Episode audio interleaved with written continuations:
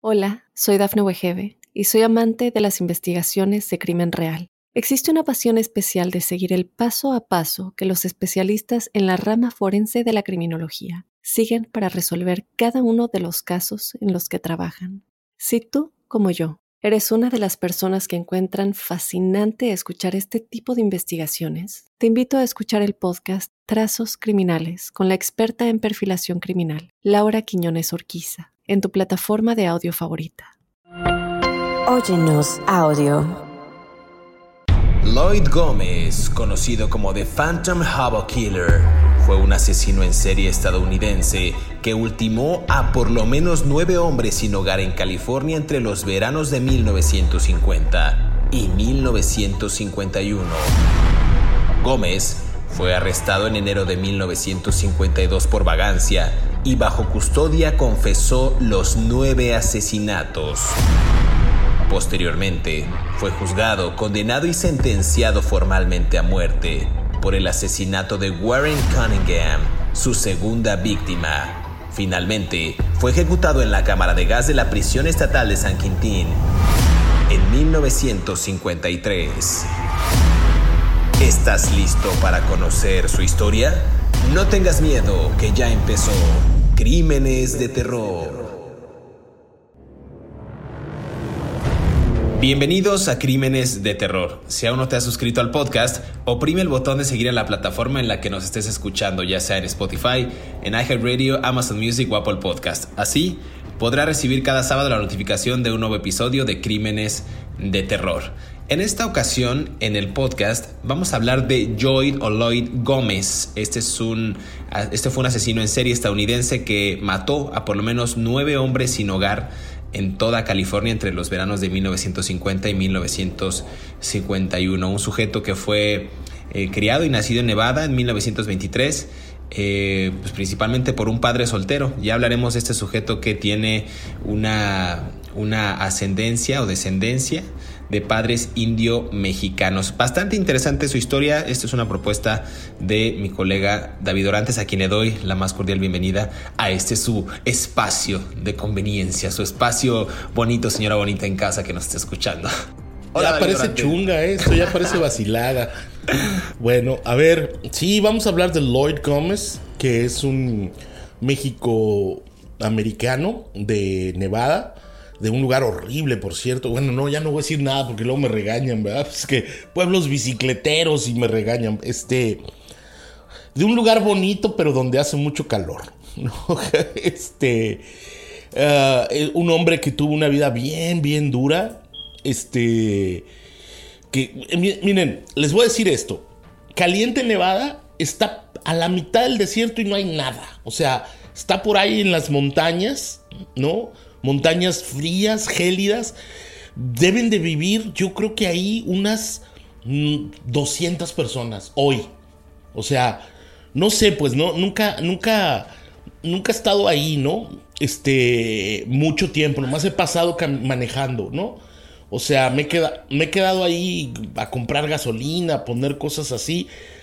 Es un lugar realmente, es un páramo donde que te invita a, morirte, hermano. O sea, yo no sé cómo sobre. No debe haber mil personas viviendo ahí. O sea, es tristísimo. Es un lugar. Es casi un pueblo en el desierto, montañoso, gélido. ¿no? En la parte como, como hacia el norte de Las Vegas, pegadito a, a, Utah, un lugar agreste, no sé de qué vive la gente ahí, o sea, salvo la gente que va pasando, no sé qué más recursos económicos puedan generar. Eh, no, es muy triste, es un lugar. Cuando yo me enteré que Lloyd Gómez había nacido ahí, me quedé muy triste porque yo he pasado por Caliente, Nevada, y es. Pues es eso, es un lugar así agreste de una sola calle, una vía del tren, que eso explica un poco otras cosas después en la vida de Lloyd Gómez, un montón de negocios y ya enclavado entre las montañas del desierto, algunos huizaches, o sea, unas plantas ahí nomás, y no tengo la menor idea de qué vive esa gente. Cuando hace frío hace un frío del demonio y cuando hace calor hace un calor del demonio. No, no es un lugar... Yo no vi niños tampoco cuando fui ahí. ¿No? Me imagino que habrá una escuela, digo, son, debe de haber algún tipo de educación para la poca gente que vive ahí. Pero no es un lugar así que tú digas, ¡Uta, qué padre! Me voy a vivir a Caliente, Nevada, ¿no? Es un, es un pueblo que se está vaciando, que se está quedando solo.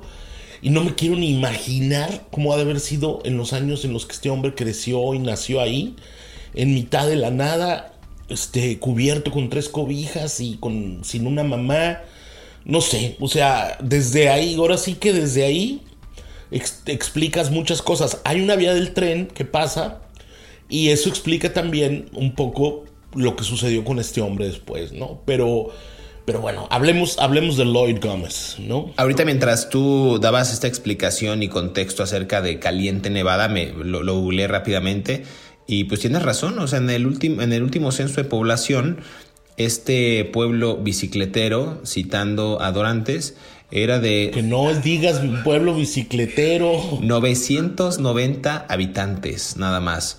Y hablamos de que en el censo del, ¿Ves lo que te digo? Sí, sí, un, pueblo muy chiquito. Y en el censo del año 2000, el 96%, el 82, el 87, perdón, punto 27% era, eh, pues, personas, eh, ciudadanos blancos. El punto 96 eran negros o afroamericanos el 3.03 nativos americanos. Entonces un sujeto, un, perdón, un pueblo con mucho, pues un pueblo fantasma. Ya prácticamente esperaríamos que en unos años pues, se reduzca la población. No sabemos a qué se dedican, como dices, y pues muchos de ellos bajo el umbral de la pobreza. Lloyd Gómez, insisto. No es feo, tiene, tiene su encanto, tiene sus, sus tienditas de antigüedades, todo eso. No es un lugar feo, pero es un lugar perdido en las montañas donde no pasa ni el aire. ¿no? O sea, nada. pero bueno, sigamos. Sí, eh, un lugar bonito pero muy solitario. Un clima horrible, por cierto. Eh, asesino en serie estadounidense. Asesinó a nueve hombres sin hogar. A ver, nació en Nevada, decía yo, en 1923, el 6 de diciembre. Fue criado por su padre, principalmente pues, porque era un, un padre soltero. Después de mudarse, dicen aquí los expedientes que Gómez luchó por mantener pues, activos financieros perfectos y comenzó como no lo logró, comenzó a vivir en las calles. Este sujeto fue arrestado en varias ocasiones por delitos menores, fue arrestado en numerosas eh, ocasiones por ello. Y al escribir su confesión, en algún momento ya cuando había declarado sus asesinatos, me estoy adelantando un poco, eh, él decía pues, que cometió su primer asesinato durante el verano de 1950. No se conoce la fecha ni tampoco el crimen de esta víctima. Ah, decías tú al principio que era un un sujeto mexicoamericano, decíamos que sus padres indios mexicanos, su madre murió cuando él era joven y poco en realidad se sabe de la infancia de Gómez. Se sabe que una vez que salió de la casa de sus padres, esto en el año 1939, por falta de una educación formal, pues nunca pudo pues permitirse condiciones de vida interesantes o dignas, ¿no? Esto lo llevó a quedarse sin hogar y pues estar deambulando por, por las calles. No se sabe mucho de este sujeto, David. A ver, sí, sí, sí se sabe más, ¿no? En los, en los um, registros de la cárcel de San Quintín sí se sabe más y hay, um, que fue donde lo, mataron, pues, ¿no? Donde lo ejecutaron. Um, era una persona bien tranquila, ¿no? O sea, cuando los presos lo recuerdan como, digo, los reclusos, los carceleros, perdón, lo, te digo, no aprendo inglés y se me está olvidando el español. Los carceleros lo recuerdan como una persona tranquila. No era alguien que diera problemas. Era alguien de carácter apacible. ¿No? Era alguien de carácter uh, hasta de timidón, pero algo tímido, pero no era alguien que fuera el, pendenciero, ni que o sea, un cuate, ¿no? Era un poquito flaquito, de pelo lacio, ¿no? Un poco este, de pelo así como que le caía para los laditos de raya en medio. Mm, de librito. Ándale, como de librito, de cara angulosa. Eh, moreno, moreno de tez uh, oscura cobriza, ¿no? Esta, esta, esta, tesitura de piel muy característica de la gente que crece en el desierto. No, no, no te voy a hacer caso. Este, esta tesitura de piel de gente que crece en el desierto. Mm, tenía callos fuertes en las manos, ¿no? Señal de que había trabajado mucho haciendo cosas, este, mm, mm, manualmente, o por lo menos había tenido una parte de una vida dura subiéndose y bajándose de los trenes a los que se escapaba. Ah, en un momento de cuando él estaba en la cárcel, él le dice, le dijo a los mm, carceleros y quedó asentado por ahí en alguna parte que, que él odiaba su vida desde que había nacido. ¿No? Este, y bueno, pues imagínate, ¿no? Empecemos por ahí, ¿no? Alguien que odia su propia vida, este, es difícil que ah, quiera la de los demás, ¿no? Pero bueno, sigamos. Ahora sí ya puedes pasar a la cosa esa que haces y luego ya vamos al siguiente segmento. Pero todavía no, nos queda todavía un minuto. Pero mira, aquí algo interesante que bien dices que dice él que odiaba su vida.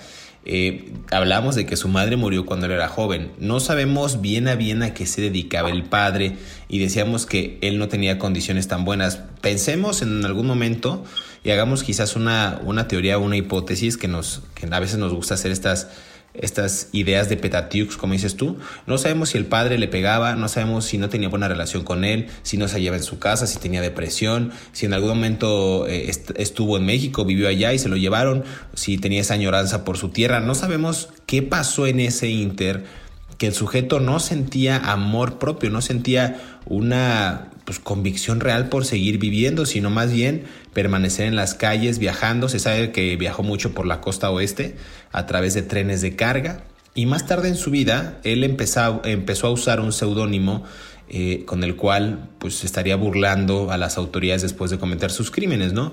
Eh, se hacía llamar Harry Jenks. Ese es así como se le conocía también. Déjame hacer una pausa, David, y regresamos aquí a Crímenes de Terror para seguir conversando acerca de Lloyd Gómez. No se despegue.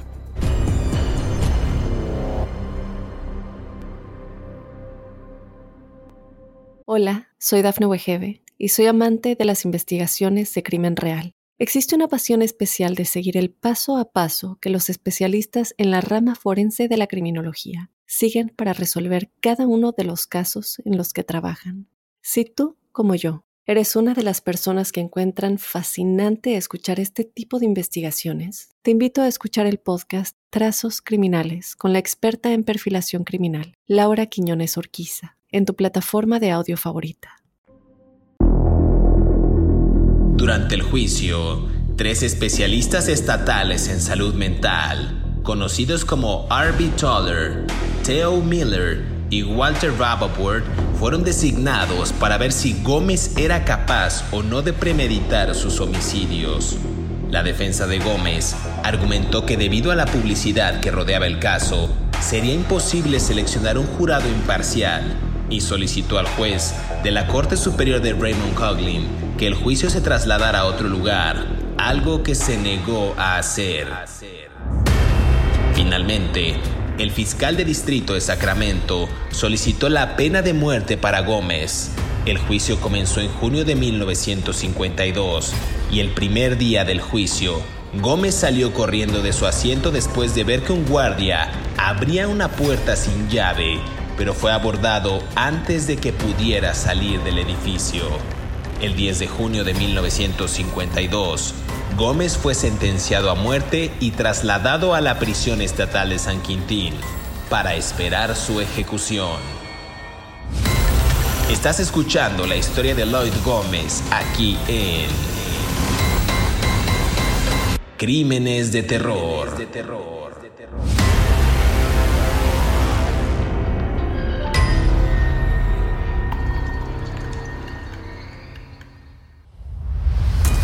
Regresamos a Crímenes de Terror, estamos conversando eh, acerca de Lloyd Gómez, este asesino en serie México-americano.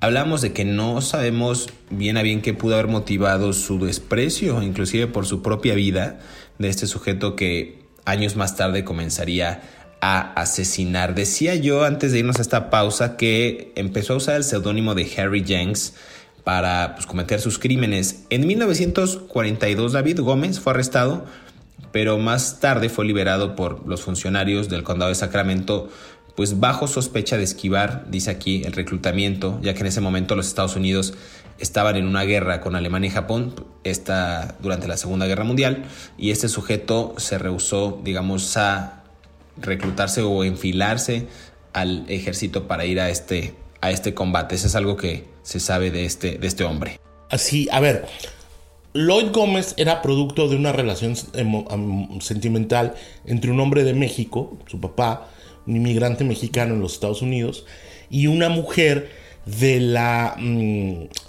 eh, del grupo de nativos americanos de los Shoshone, ¿no? que son una especie como de Cheyennes. ¿no? Eso es importante porque, pues imagínate tú en el contexto del desprecio social a las minorías de los años 30, cuando él debió de haber tenido siete años, empezó a crecer y, y, fue tanto, o sea, en esa época los mexicanos y los indios americanos, los tribus americanas, pues eran, junto con los afroamericanos, eran muy despreciados, ¿no? Y entonces él creció con el desprecio, pues, ¿no? O sea, era mexicano y además era nativo americano por su mamá, que era Shoshone. Eh, pues él creció solo padeciendo desprecio, ¿no? Supongo que el rico del pueblo han de haber sido blancos en esa zona, ¿no? ¿Por qué no se acogió con la, con los, con la gente de, la, de las reservaciones Shoshone que viven cerca? ¿Por qué no se sentía Shoshone? ¿Por qué no se acogió con los mexicanos que vivían en los trenes o en, los, o en Nevada. O, Las Vegas ni existía en ese tiempo, ¿eh? Las Vegas era nada. O sea, no es, no es como ahora que era el, que es el gran, mm, la, gran meca del juego, ¿no? Y de la diversión. O sea, era un pueblo bicicletero en ese tiempo. ¿Por qué no se acogió a una ciudad más grande? Pues porque no se sentía mexicano tampoco, ¿no? Vivía entre dos mundos, ¿no? Entonces, eso ya te predispone a estar enojado, ¿no? Él se fue en el 39. Soy muy malo para las matemáticas. Nació en el 23. ¿Qué edad tenía? Tú que, le, tú que sí le entiendes a los números. Nació en, este, el, en el qué, dices? En el 23. 23. Y se fue en el 39. Tenía 16 años. Ok, tenía 16 años cuando él se fue de, de Caliente, Nevada. En Caliente, Nevada hay una vía del tren. ¿Qué pasa? No se para el tren en Caliente, Nevada. O sea, se, pasará, se parará uno allá cada domingo, nomás para recoger lo que se pudiera y vámonos, ¿no? O llevarse a quien pudiera. Y él se fue en un tren de carga. Los hobos en los Estados Unidos es una expresión derogativa para la gente que es homeless, pero tiene una connotación particular con la gente que es homeless y que vive cerca de las estaciones de tren o de las vías del tren, porque es lo que usan o usaban en ese tiempo para transportarse de un lugar a otro. Los trenes de carga corrían, se trepaban al tren y se subían. Gómez le dijo a un a una persona que de las, de las cárceles, a un carcelero, que él en algún momento de su vida trabajó como cosechero, o sea, trabajaba en los campos cosechando algodón, cosechando cosas, pero que no le alcanzaba para vivir. Y como vivía en los, yendo de un lugar a otro en California, que está a un lado de Nevada, vivía en lo que se llaman Hubbles Jungles. Los Hubbles Jungles eran campamentos de, de estos homeless que iban de un lugar a otro en tren y que se montaban sus casitas de papel o casitas de cartón o casitas de, de cualquier plástico que pudieran para cubrirse, se amarraban y, hacían su fueguito, ¿no? Y pues pasaba de todo allí, ¿no? corría el moonshine, corría el chupirul, ¿no? Este, corrían los toques de mota, o sea, pasaba de todo, ¿no? Entonces, él creció entre esa gente, imagínate sin educación. Y a los 16 años, prácticamente casi te diría que matar era una, una opción para sobrevivir para él, ¿no? O sea, porque el otro señor traía 20 dólares o un dólar era, una cantidad estratosférica para un hombre que andaba viviendo de tren en tren, ¿no? O sea, y pues éntrale, ¿no? Vamos a matar personas para sobrevivir, ¿no? Y así fue como empezó su andanada de crímenes, sus ambajes, como dirías tú, ¿no? Este, donde empezó a matar hobos que eran igual que él. Ahora, pongámoslo en otra perspectiva si no daba el cuchillazo él, si no daba el botellazo él en la cabeza, se lo iban a dar a él. ¿Sabes? O sea, en esos campamentos de Hobbit Jungles, ve tú a saber quién vivía, ¿no? Entonces era casi, casi la ley de la jungla, hermano, ¿no? Para, o sea, o si no das el fregadazo tú, te lo dan a ti. Entonces también tenía que ver, estamos hablando de un asesino en serie que prácticamente usaba las muertes de otros hombres como un mecanismo de defensa, ¿no? De supervivencia. La, primera vez que, antes de, los asesinatos que, estás comentando ahorita, eh, bueno, que vamos a entrar apenas en materia, el 26 de marzo de 1942 es uno de los días en los que este sujeto entra en contacto ya directo con la violencia y ejecuta uno de estos una de estas acciones en contra de otra persona. Gómez se acercó a un niño de 10 años en un campo cerca de Caliente y él armado con un cuchillo obligó al niño a entregar su rifle. Eso es lo que dicen los antecedentes, los expedientes. Y una vez en la mano amenazó a los jóvenes antes de huir de la zona. Esto le provocó que fuera arrestado en Cedar City, en Utah, y fue extraditado de vuelta a Nevada y condenado a cuatro años de prisión. Esto es, digamos, el primer antecedente que él tiene. Habíamos dicho que había cometido uno antes, ya después en sus confesiones diría, pero no expresó quién era ni en qué año ocurrió, pero desde muy joven dice, bueno, esto lo obliga, digamos, a regresar a Nevada y en el 46, o sea, cuatro años después, que, haya, que pasó su condena, eh, lo pusieron en libertad condicional, pero fue devuelto otra vez a prisión después de ser condenado en 1948 por asalto. Entonces digamos que esos son los primeros acercamientos con la justicia, aunque no eh, cometió ningún crimen, es decir, ningún homicidio, pues eh, lo llevaron a un campo de prisioneros y un día cuando los guardias no estaban mirándolo, Gómez simplemente se escapó para no ser visto de nuevo durante los próximos dos años. Se escapó de las autoridades. Digamos que, insisto, tenía ya problemas con la ley, no se hallaba y creo que esa falta también de identidad hizo que perdiera su propia sí que su propio balance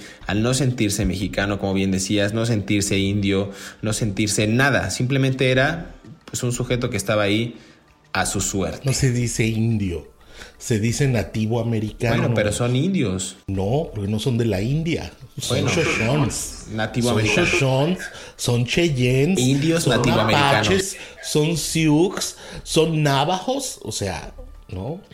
Indios nativo americanos. Ahí está. Y dale, y dale. Bueno, en fin, este. Ah, el, el millennial que no entiende. Se resiste. Resistencia millennial. Qué horror. Pero bueno, este son de la nación Shoshone, son de la nación Navajo, ¿no? Son de la nación Comanche. Bueno, en fin.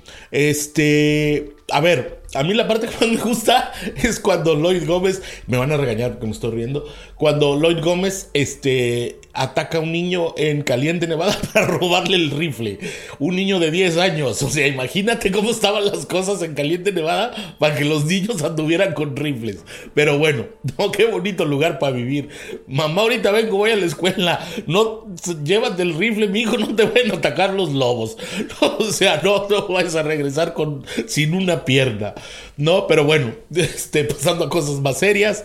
Efectivamente, la primera víctima de este señor fue un hombre del que no sabemos cómo se llamaba porque los hobos pues tienen la costumbre de no traer identificaciones, ¿verdad?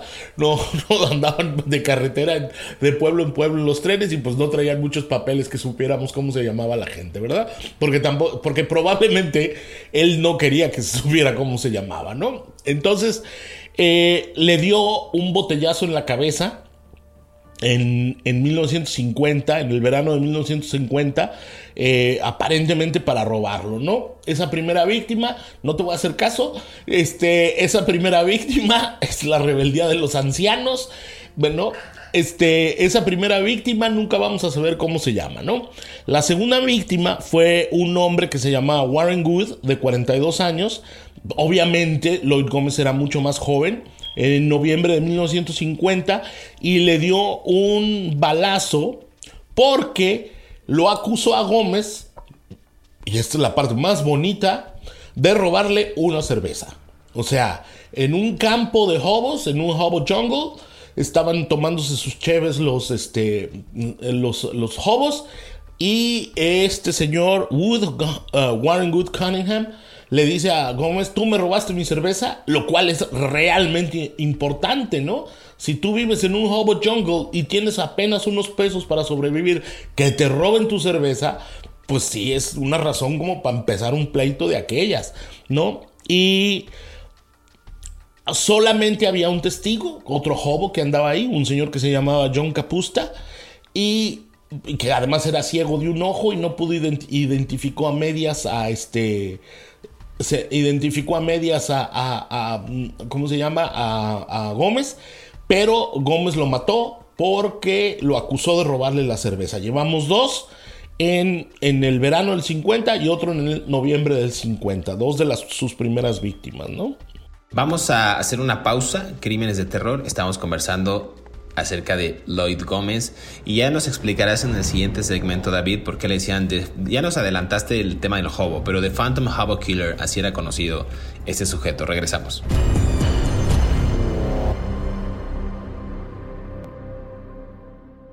Hola, soy Dafne Wegebe y soy amante de las investigaciones de crimen real. Existe una pasión especial de seguir el paso a paso que los especialistas en la rama forense de la criminología siguen para resolver cada uno de los casos en los que trabajan. Si tú, como yo, eres una de las personas que encuentran fascinante escuchar este tipo de investigaciones, te invito a escuchar el podcast Trazos Criminales con la experta en perfilación criminal, Laura Quiñones Orquiza, en tu plataforma de audio favorita. El 2 de enero de 1943, el padre de Gómez, Manuel Gómez, fue arrestado en Nevada por el asesinato de Jesús María García de 47 años, quien fue asesinado a golpes con un mango de pico el día de Año Nuevo. Por el asesinato recibió cadena perpetua después de que el jurado recomendara clemencia. Cuatro años después de su sentencia, Manuel fue diagnosticado con úlceras por lo que tuvo que estar postrado en cama durante la mayor parte de su encarcelamiento. Cuatro meses después de la ejecución de Lloyd Gómez, el 22 de febrero de 1954, su padre, Manuel, murió a los 64 años de edad. Estás escuchando la historia de Lloyd Gómez aquí en Crímenes de Terror.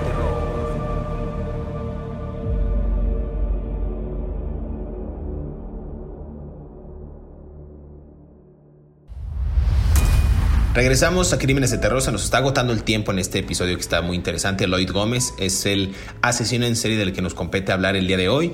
Eh, conocido como The Phantom Hobo Killer. ¿Qué pasó, David Orantes? Apenas voy empezando. No, no se nos está agotando el tiempo. Ya descubrí tu truco sucio. ¿Cuál? Y pero podemos grabar hasta una hora si quisiéramos. Entonces no me estés carrereando, ya no te voy a hacer caso. Es que los productores a mí me dieron una instrucción específica. Bloques de 10 minutos. Hay ocasiones en las que nos extendemos a 12, 13. Pero mira, a partir del día de hoy te concedo. A mí no me dieron ninguna instrucción y cuando a mí me dan instrucciones yo no hago caso. Te la acabo de dar. Te acabo de dar la instrucción. Desde niño no le hacía caso a mi mamá. Menos le voy a hacer caso al productor. Y menos a un millennial, menos a mí. Sí, imagínate, o sea, ya a mi edad me puedo permitir lo que yo quiera, hermano. Pues dale. The Phantom, voy a hacer caso.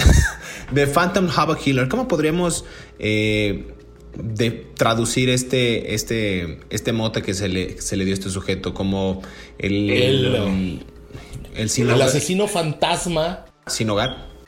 Sí, sin hogar. Eh, no, porque, pues, imagina, o sea, es, es que mira, a ver, llevamos dos muertos, ¿no? Al primero que nadie sabía quién era, al que le, zorrajó un botellazo en la cabeza para robarlo, y al segundo que le dio un balazo porque lo acusó de que le robó su cervecita. Eh, que, lo cual me parece una razón muy honorable. No, entre un campamento de jobos te acusan de robarte tu cerveza, pues sí está grave el asunto, ¿no? Es una acusación grave. Mm, una chelita, claro.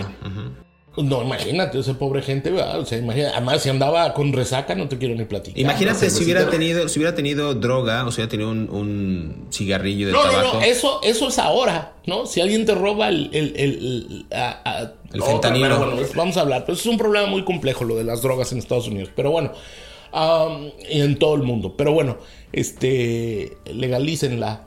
Eh, bueno, entonces, ¿qué estaba yo? Ya me acordé.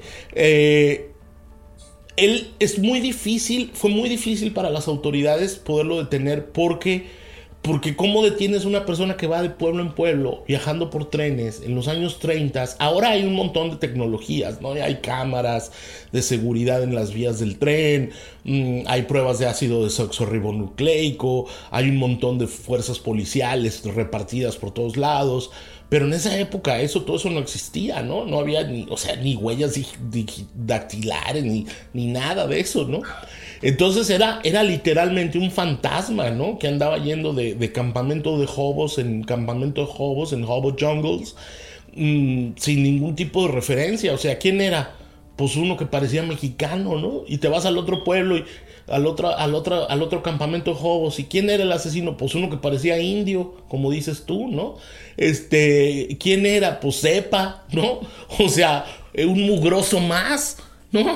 O sea, lo cual es terrible, ¿no? Ponerlo en esa perspectiva, ¿no? Pero este, pero te habla un poco también de la vulnerabilidad en la que vivían esas personas. Ahora, un poco de, un poco de, de honor sí tenía este señor, ¿no? Porque nunca mató mujeres, ¿no? Y había mujeres en los Hobbit Jungles también, ¿no? Nunca mató niños, nunca se metió a robar a una casa, ¿no? O sea, mataba a sus iguales, ¿no? O sea, era como nunca, que, sepamos, ¿no? A lo mejor sí lo hizo y yo lo estoy santificando cuando en realidad no fue así, ¿no? Pero que sepamos, nunca mató niños, nunca mató mujeres y nunca se metió a una casa a robar cuando pudo haber tenido la oportunidad, ¿no? O sea, se me... ¿Cómo perdone? No sabemos, ¿no? Pero no violó, no hay acusaciones de, de violación.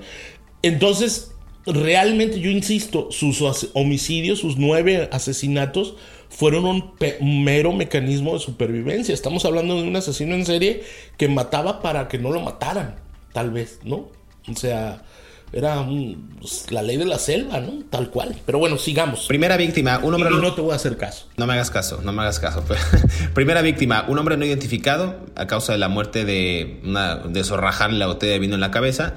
La segunda víctima, Warren Hood, de 42 eh, años, este hombre que fue asesinado a tiros después de el robo de la cerveza.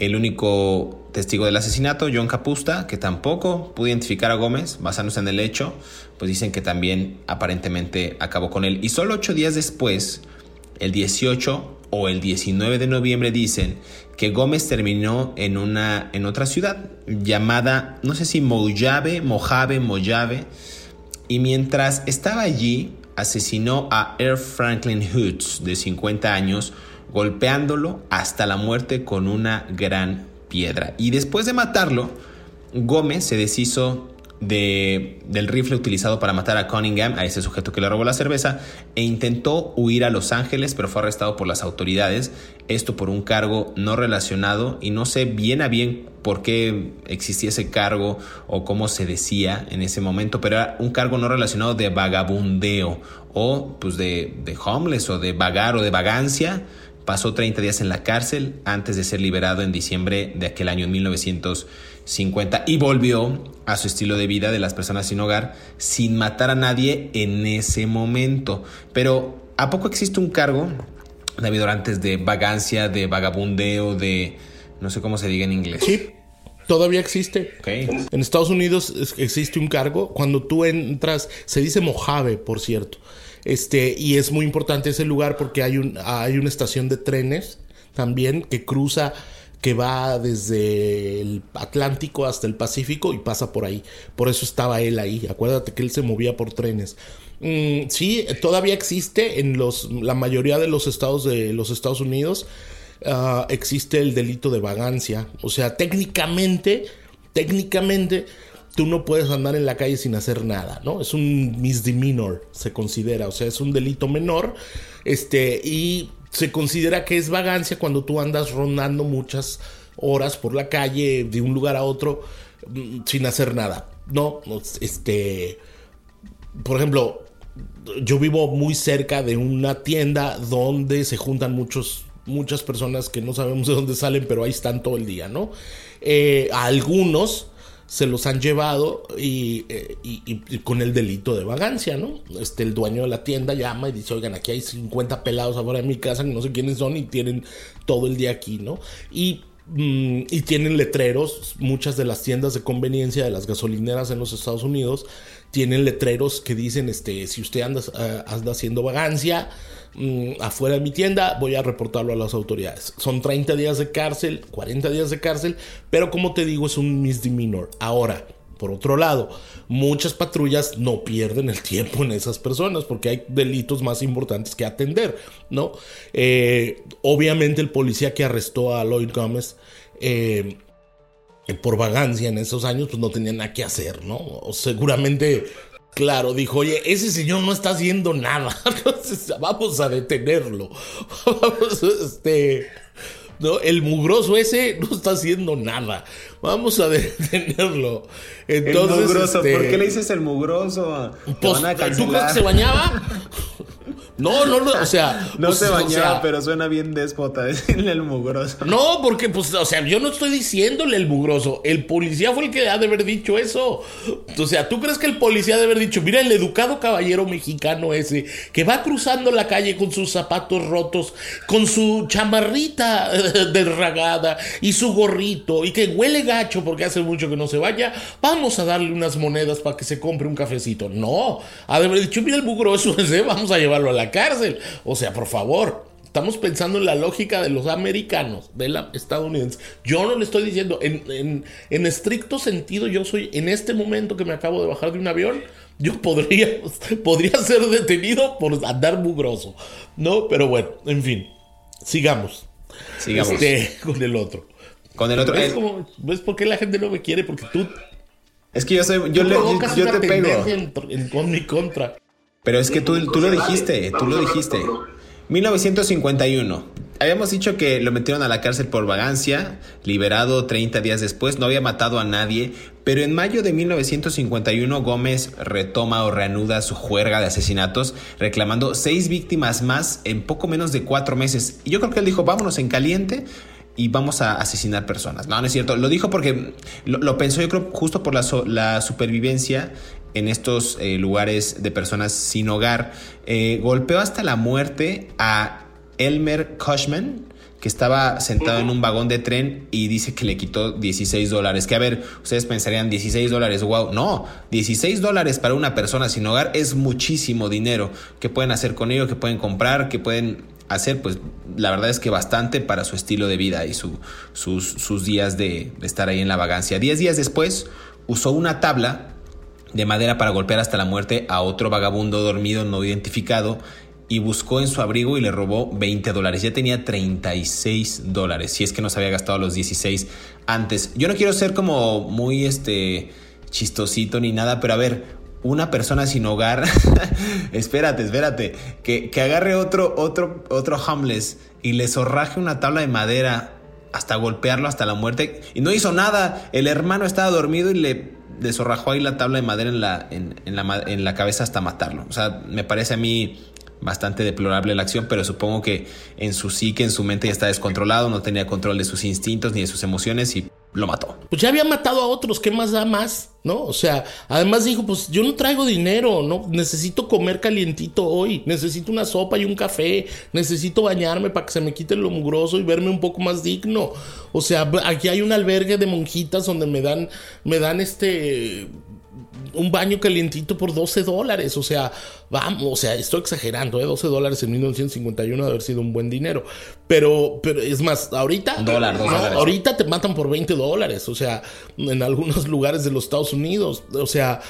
Ah, es muy triste la vida de, este señor, la verdad. O sea, yo sé que cuento las cosas con un cierto humor negro y con, y con me río, pero la verdad es que es muy triste, es una situación bien deprimente. Este pobre hombre se escapó de su, de su vida en caliente Nevada a los 16 años y no encontró otra manera más que el crimen para sobrevivir, ¿no? Porque, insisto, si no daba el fregadazo él, se lo daban a él, ¿no?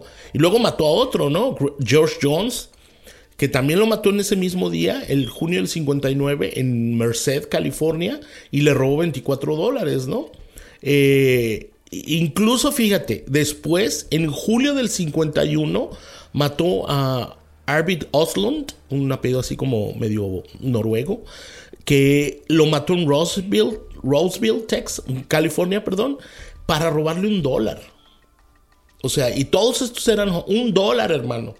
No, no estamos hablando de, de, asesinos como el de la vez pasada, que era un, avaricioso, ¿no? Estamos hablando de una, una persona desesperada que necesitaba un, una moneda más para dormir calientito y comerse una sopa, ¿no? O sea, así de, así de gruesa estaba la situación para este señor.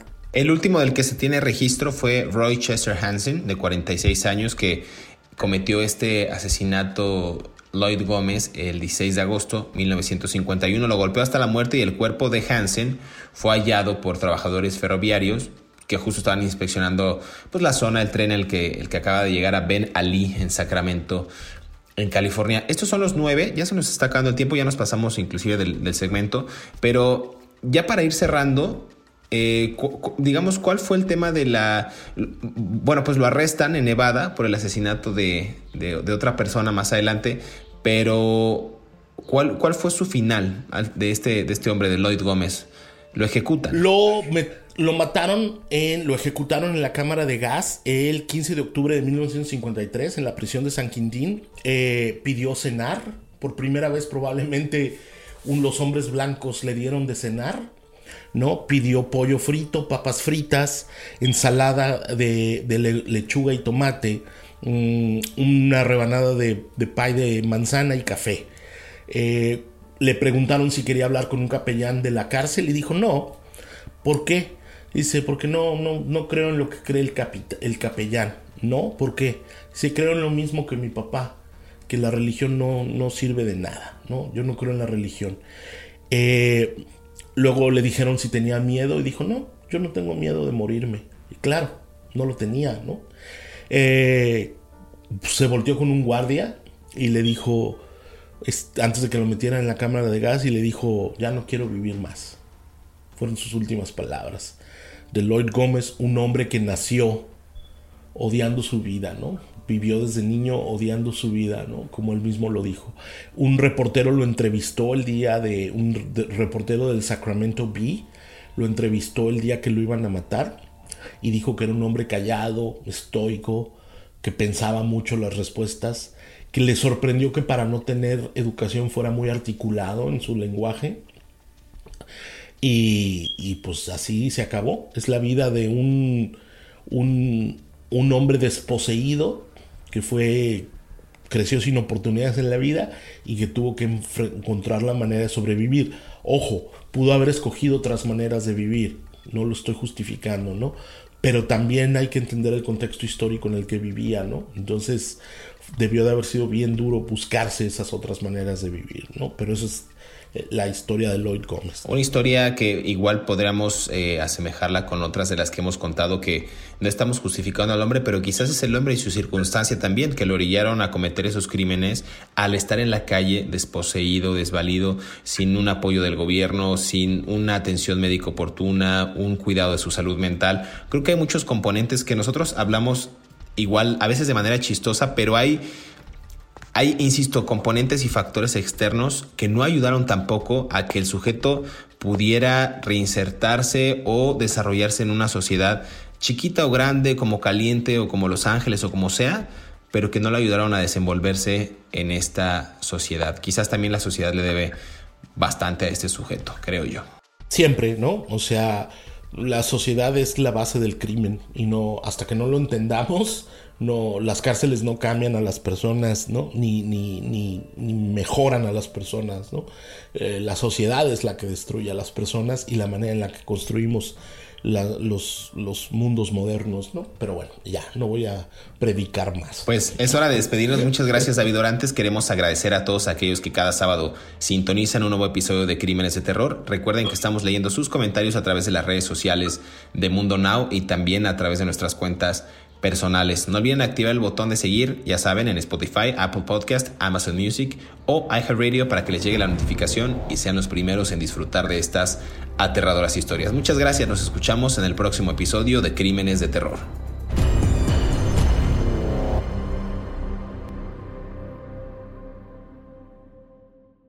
Hola, soy Dafne Wegebe y soy amante de las investigaciones de crimen real Existe una pasión especial de seguir el paso a paso que los especialistas en la rama forense de la criminología siguen para resolver cada uno de los casos en los que trabajan. Si tú, como yo, eres una de las personas que encuentran fascinante escuchar este tipo de investigaciones, te invito a escuchar el podcast Trazos Criminales con la experta en perfilación criminal, Laura Quiñones Orquiza, en tu plataforma de audio favorita.